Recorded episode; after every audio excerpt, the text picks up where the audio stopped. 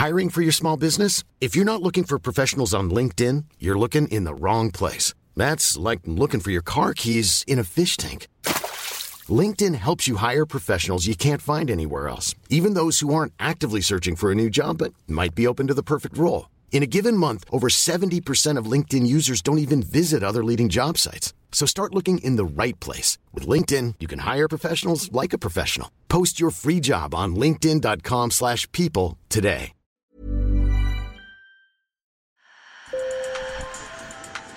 Bonjour. Hello. Hola. Marhaba bikoum. Sur le fil, Le podcast d'actu de l'AFP. des nouvelles choisies pour vous sur notre fil info. Fin octobre, la chef Nina Métayer a été élue meilleure pâtissière au monde. C'est la première femme à obtenir ce titre décerné par l'Union internationale des boulangers et pâtissiers. Parce que dans le milieu sélect de la gastronomie en France et ailleurs, les femmes sont moins représentées que les hommes. Et les raisons sont nombreuses. Mépris de leurs compétences, violences, parfois sexuelles, stéréotypes, etc. Pour en parler, j'ai interrogé Nora Boisouni, journaliste indépendante et autrice du livre Féminisme quand le sexisme passe à table, et aussi Justine Pruvot de l'association Bondir qui lutte contre les violences dans le secteur et la chef Nina Métayer. Sur le fil.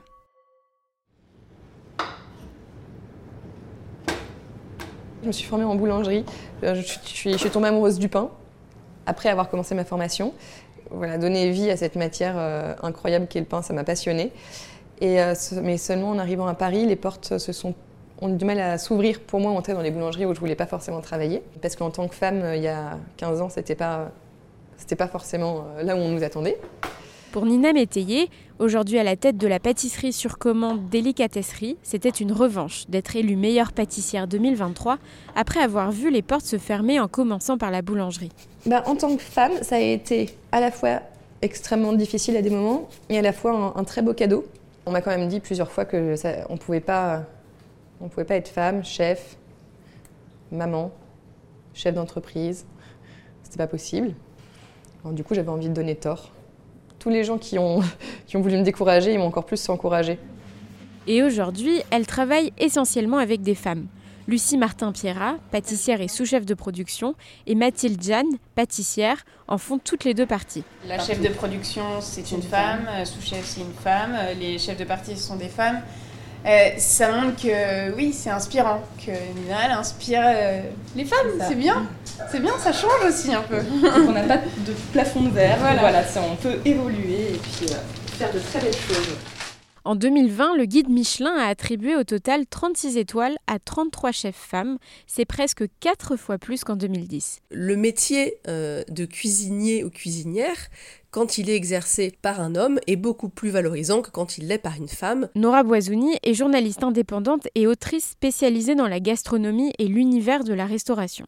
Elle a enquêté sur les violences dans ces milieux. Quand une femme exerce ce métier dans un restaurant, donc qu'il est rémunéré, qu'il est rémunérateur et qu'il est valorisé par euh, la société, euh, il n'est pas aussi bien, on va dire, euh, perçu que quand c'est un homme qui le fait parce qu'on estime qu'une femme, en fait, c'est naturel.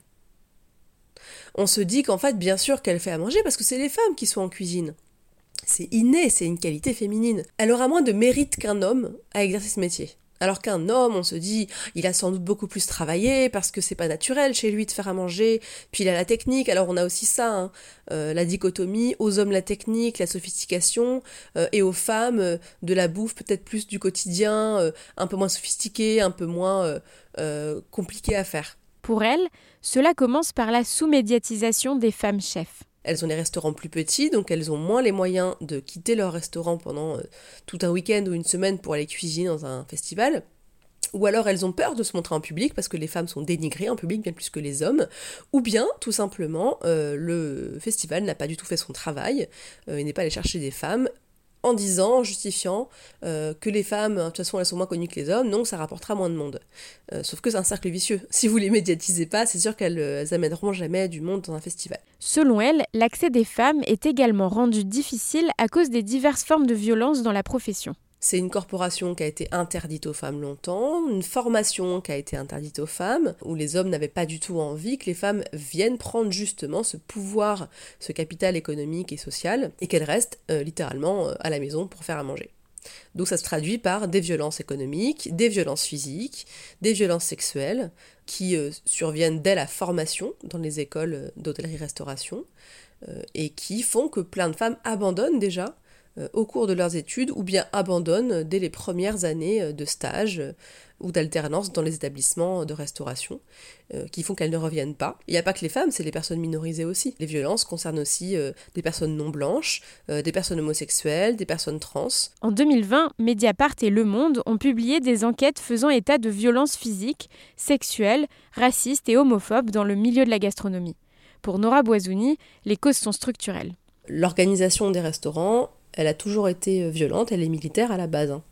Euh, on appelle ça une brigade, pas pour rien, et elle mène à, une exploitation de ces travailleurs et travailleuses et à une vulnérabilité des plus précaires et des plus jeunes. On leur dit que c'est normal d'être traités comme ça, et ces personnes vont, pour certaines, perpétuer ces violences en entrant dans la restauration, en devenant chef à leur tour. Pour reconnaître et dénoncer les violences dans le secteur de la restauration, une vingtaine de chefs ont créé l'association Bondir en septembre 2020.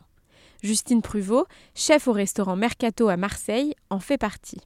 Elle explique recevoir régulièrement des témoignages de personnes qui veulent arrêter la restauration. Soit de parents qui nous expliquent une situation de violence vis-à-vis de leur, enfant, soit euh, directement euh, des euh, généralement des femmes qui nous disent que elles ont arrêté la cuisine parce que justement il y avait eu des violences. On a encore beaucoup de témoignages et surtout les témoignages aussi de jeunes quand on fait les interventions au sein des écoles. C'est à ces moments-là qu'on lit en direct des témoignages qui font froid dans le dos où bah voilà on a encore des, situations que ce soit en cuisine ou en salle hein, d'ailleurs euh, de personnes euh, qui se font euh, harceler ou il y a des problèmes de violence physique. L'association milite pour plus d'horizontalité dans la manière de gérer un restaurant. À partir du moment où on, donne la possibilité à un chef de partie de donner son avis sur un plat, de, dire que quelle est sa sensibilité culinaire, bah forcément ça investit. En fait, il faut donner des responsabilités aux gens pour qu'ils sont investis et aussi avoir des retours euh, sur bah voilà, ça c'est bien ce que tu as fait. Dans le métier, la précarité est aussi d'ordre économique.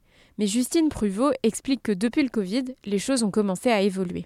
On a en plus le choix de dire bah non, j'accepte pas ces conditions parce que justement il y a de plus en plus de travail et qu'il y a de moins en moins de main d'œuvre. Poser le maximum de questions euh, au patron, essayer d'avoir des infos sur comment se passe euh, la relation du chef en cuisine ou avec la salle, dire ce qu'on n'accepte pas, est-ce qu'on accepte Voilà. C'est la fin de cet épisode. Merci de l'avoir écouté. Je suis Berfine Topal. Sur le fil revient demain. À bientôt.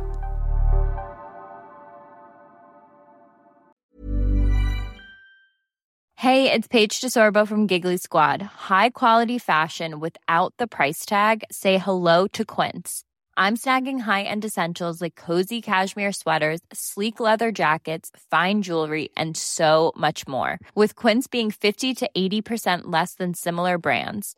And they partner with factories that prioritize safe, ethical, and responsible manufacturing. I love that. Luxury quality within reach. Go to quince.com slash style to get free shipping and 365 day returns on your next order. Quince.com slash style.